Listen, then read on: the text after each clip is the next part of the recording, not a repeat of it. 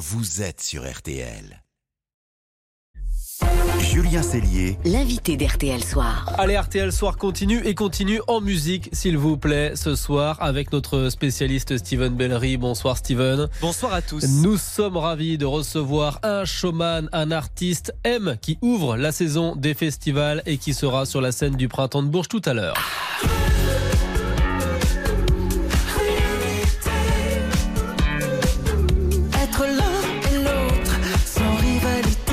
Bonsoir Mathieu Chédid. Bonsoir. Euh, Merci d'être avec nous. Vous êtes l'une des têtes d'affiche de ce printemps de Bourges qui débute ce, ce mardi. C'est le premier festival de l'année. Alors vous en avez une vingtaine encore prévus cet été, près de 40 concerts jusqu'au euh, mois de septembre. Vous avez débuté il y a plus d'un an ce En Rivalité Tour. Vous êtes l'un de nos plus grands euh, euh, showman. Est-ce que euh, euh, 25 ans avec, après votre premier album, vous pouvez nous dire ce qui vous fait encore euh, avancer, ce qui vous donne encore envie de remonter à chaque fois sur scène? Non, c'est vrai que sincèrement, c'est une renaissance à chaque fois parce que c'est euh, des expériences différentes. Je m'invente un monde à chaque fois euh, avec évidemment euh, des musiciens souvent euh, très talentueux. Donc c'est c'est des sources d'inspiration permanentes. Donc j'ai besoin de ça, de, de sources d'inspiration. C'est l'idée d'ailleurs de mon studio que j'appelle le Labo M. C'est que j'ai l'impression d'être plus un expérimentateur qu'un que, que quelqu'un de studieux. C'est pour ça que j'appelle pas ça un studio et que j'aime bien euh, expérimenter. Donc non non, je suis vraiment un éternel enfant et, et je, et je m'amuse beaucoup. Ouais. Qu'est-ce qui vous amuse justement dans les festivals, ces concerts un petit peu différents, où l'ambiance est atypique, où les gens ne viennent Oui. pas nécessairement vous voir? C'est ça. C'est la mise à l'épreuve. C'est-à-dire, de- tout d'un coup, on est, on est plus dans notre petit confort et tout d'un coup, on se retrouve confronté à d'autres univers, à d'autres euh, puissances, à d'autres talents. Et ça, c'est génial parce que c'est tout d'un coup. Je me rappelle l'année dernière, j'ai vécu, je sais, je, je dirais même pas le festival, peu importe, mais une soirée où j'étais le seul. On était les seuls musiciens de la scène. C'est-à-dire que les autres n'étaient que des de la musique urbaine, quoi. Et il y avait même, il y avait même pas. Alors, sauf qu'à l'époque, il y avait au moins un DJ, quoi. On se disait, bon, on va, on va simuler la musique. Non, aujourd'hui, il y a plus ça. T'as juste les deux, les deux rappeurs sur scène et euh, il y a plus de musiciens, quoi. Donc c'était intéressant. Je me suis dit, c'est ça, y est, c'est une nouvelle ère où on très vite on peut tomber euh, dans le piège de la, de la, je sais pas, de la critique ou du jugement, etc. Ou alors on se dit, maintenant c'est, c'est le monde qui, qui bouge et c'est bien aussi de, et c'est justement bien de garder ce lien à l'instrument, à la performance. À, à la fin de la tournée, vous aurez donné plus de 150 concerts, joué devant près d'un million de personnes. Ça dit un million de personnes quand même. Ça dit quelque chose du lien très fort que vous nouez avec le public. Je suis le premier euh, impressionné par ce genre de chiffres parce que c'est, on le vit pas comme ça sur le moment. On est face aux gens et de toute façon, je suis autant euh, électrisé devant euh, 100 personnes que devant euh, 10 000, peu C'est importe. vrai Ah oui, ça me gêne. Et vous faites plein de petites salles d'ailleurs. Vous Oui, avez commencé ça, cette tournée dans des petites salles. D'ailleurs, c'est même peut-être plus impressionnant les petites salles d'ailleurs parce qu'on est face aux gens, face à, la- leur- à plus de nuances. Mais euh, non, j'ai cette chance incroyable, c'est d'être un éternel enthousiaste et de vivre ça comme comme la première fois. quoi. C'est étonnant, mais c'est vrai. Ces gens, ces spectateurs, vous les faites monter sur scène dans chacune de vos tournées quasiment. Cette fois, c'est souvent sur le morceau Nombril où il y a des amateurs qui viennent carrément chanter avec vous. Ça vous amuse de partager des moments comme ça avec des inconnus? Oui, oui, complètement. C'est la joie de, du partage justement et de faire des l'excitation de faire un cadeau à des gens, euh, leur proposer un petit quart d'heure warolien comme ça et surtout, euh, ben, je me rappelle pour comme exemple, je prendrais euh, Patrice Lièvre, agriculteur, c'était à Angoulême et moi, je suis le premier à être hyper excité de me dire voilà c'est qui ce soir euh, qui va venir ça va être un ça nous permet vraiment de vivre des moments complètement uniques chaque soir Et, vous êtes bluffé parfois par ces inconnus Oui. qui viennent vous rejoindre. Oui, ce qui est très très bluffant, c'est qu'en fait, euh, ce moment d'urgence, dans l'urgence, on, on, on se découvre des, des, des forces, quoi. Donc Ouais. ces- gens-là sont en- généralement pas tant in- inquiets que ça. Et ce qui est très troublant, c'est que il y a souvent les voilà les gens comme euh, cet agriculteur ou ou une maîtresse d'école ou peu importe des gens qui sont vraiment dans la vie. Ces gens-là sont souvent les assurent le plus. Et parfois il y a certains artistes en herbe qui ont d'ailleurs souvent du talent. Et ceux-là sont on, on se soucie plus de leur euh, performance et, et c'est beaucoup moins naturel. Il y a quelque chose d'un tout petit peu moins fort. C'est les gens vrais qui créent les moments les plus forts. Il y avait Johnny Hallyday, il y a Mylène Farmer, il y a Mathieu Chédid. Ça fait partie pour moi de ceux qu'il faut voir une fois dans sa vie en live sur une scène. Ceux qui sont venus vous voir s'en souviennent inévitablement. Vous êtes un guitariste hors pair, pas besoin de le, de le redire. Un répertoire que vous avez taillé pour le live. Vous avez rem- remporté depuis le début de votre carrière quatre victoires de la musique juste pour la meilleure tournée, parce que sinon il y en a eu beaucoup d'autres. Comment la scène en fait est devenue un terrain de jeu? Dès le départ, quand euh, j'avais encore euh, vendu très peu de disques, je faisais des toutes petites salles, des petits clubs, etc. Parfois, il y avait 30 personnes, 100 personnes, peu importe.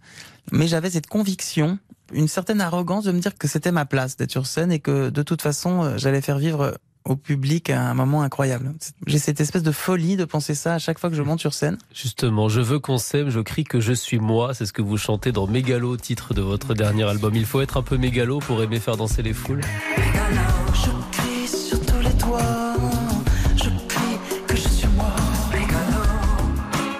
Oui, c'est-à-dire il faut avoir l'humour et la dérision de ce métier. C'est-à-dire que je prends comme exemple évidemment le flamboyant Mick Jagger. Hmm. C'est-à-dire qu'il faut être mégalo, mais il faut, faut en rire. Et il faut justement s'en moquer. Et c'est là où, où il y a le bon équilibre. D'ailleurs, c'est quasi un personnage sur scène, Mick Jagger. C'est important, vous, ce personnage de M, il vous donne encore des ailes? C'est pour ça que j'ai appelé cet album Rivalité. C'est que j'ai un pied dans le rêve, un pied dans la réalité. Et je crois que c'est important de, de s'offrir d'ailleurs euh, des moments de poésie. Pendant cette tournée, Mathieu, vous avez dévoilé aussi ceci.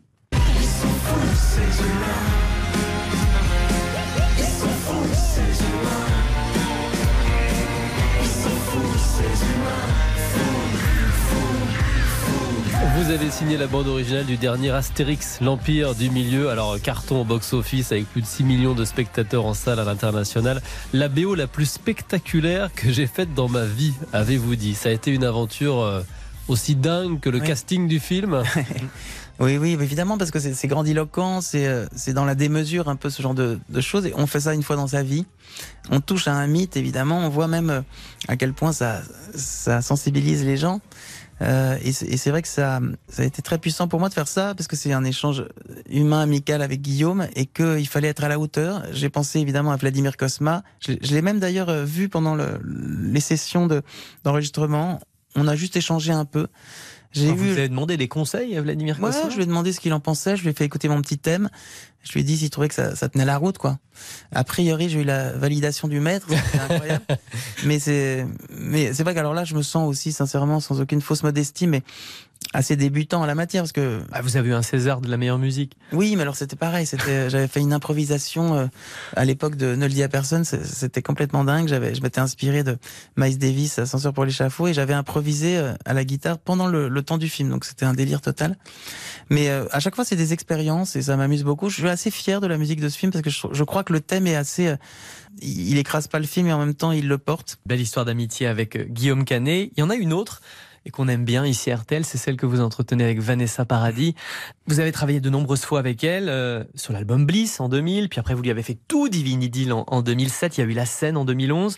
À quand la suite? On Mm. en rêve en fait. C'est vrai, c'est vrai que sincèrement, on a, on a pendant le confinement, je sais plus quand, enfin bref, il y a quelques temps là, on a, on a travaillé un peu sur des nouvelles chansons, mais je sais pas pour- pourquoi, pour quand.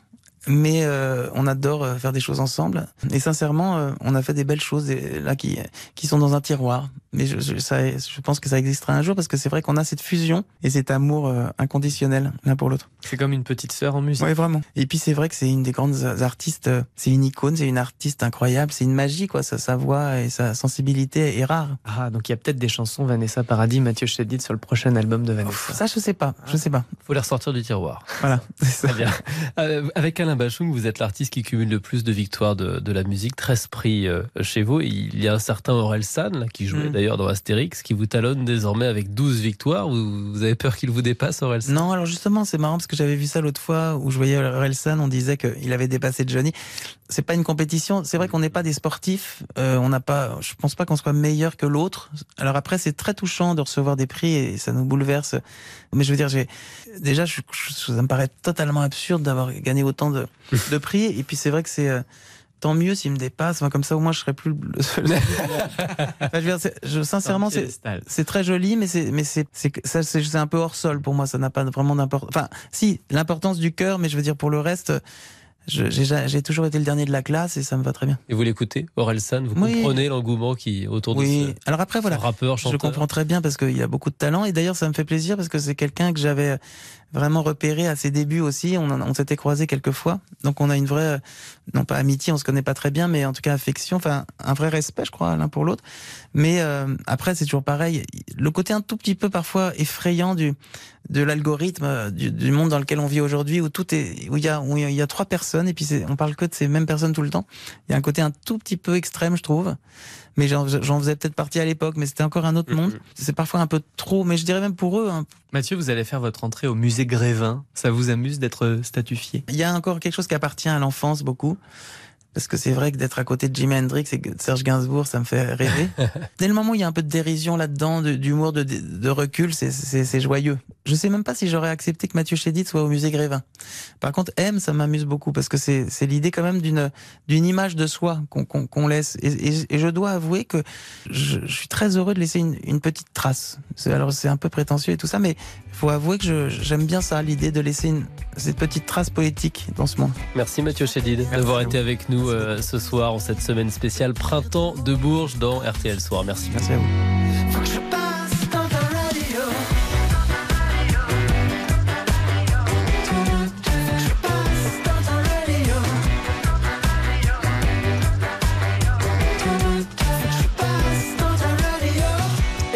Radio, justement, puisque c'est une semaine printemps de Bourges, eh bien, demain, Pierre Demer sera avec nous à 18h30 dans Laissez-vous tenter dernière. Benjamin Biolay, même heure, jeudi, et Isia, vendredi.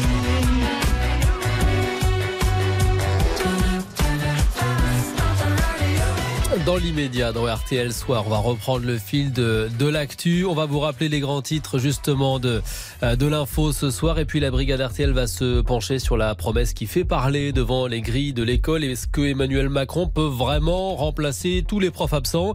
Et puis les dessous de l'actu, un poste de police chinois clandestin démantelé en plein cœur de Manhattan à New York. On vous raconte tout dans quelques secondes. Vous restez avec nous.